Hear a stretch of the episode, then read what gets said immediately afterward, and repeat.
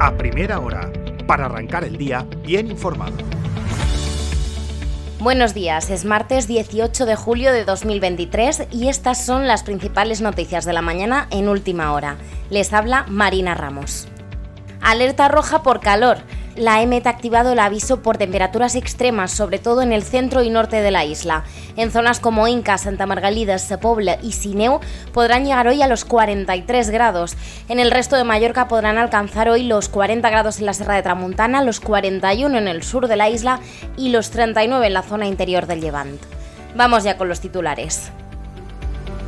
El conductor del atropello mortal en el paseo marítimo se defiende ante la Guardia Civil. Asegura que tras el impacto se detuvo y no pensó en ningún momento que había chocado contra una persona. El accidente ocurrió el domingo a primera hora de la mañana frente al Palacio de Congresos. Según la Guardia Civil, el conductor se saltó un semáforo en rojo y tras el atropello se dio a la fuga y abandonó el coche en un vial cercano. Horas después se entregó a la Guardia Civil. Asegura que se enteró por última hora de que había atropellado a una persona y sumamos por desgracia un nuevo accidente mortal. Un motorista ha fallecido en Ciudad Jardín esta misma madrugada. Por el momento no han trascendido detalles de lo ocurrido, pero iremos ampliando la información en la web de última hora. En política, Proens reúne al Gobierno de urgencia para derogar el impuesto de sucesiones. La presidenta ha convocado hoy una reunión extraordinaria en el Consejo de Gobierno para eliminar cuanto antes este tributo, una de sus grandes promesas electorales. A lo largo del día se espera que comparezca con el vicepresidente del Gobierno y conseller de Economía, Antoni Costa.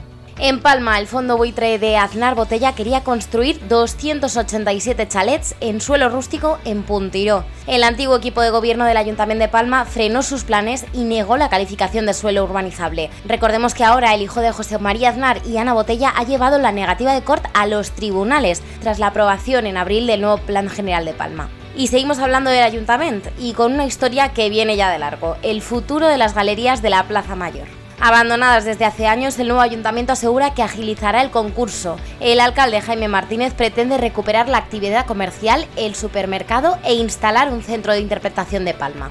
Faltan solo cinco días para las elecciones generales. En Baleares elegimos a ocho diputados del Congreso y hoy en última hora repasamos quiénes son los cabezas de lista de cada opción política. Y decimos adiós a 42 años del bar Los Patines. La hostelera Ana Rueda de la Torre se jubila y se despide de este negocio familiar en la plaza Bisbo Berenguer de Palau. Vamos ya con los deportes. El Mallorca afina su puntería. El conjunto de Javier Aguirre abusa del V-Riet 2 para lograr la segunda victoria de la pretemporada en la que destacan los dobletes de Abdon Prats y Muriki. Y en tenis, Munar supera su primer escollo en el Gestad. El mallorquín se impone a Richard por un doble 6-3 y aguarda en segunda ronda al ganador del choque entre Wawrinka y Roberto Carballés. Hasta aquí las noticias más destacadas a primera hora de la mañana en Mallorca. La información ya saben actualizada y al completo en la web de ultimahora.es. Pasen un feliz martes.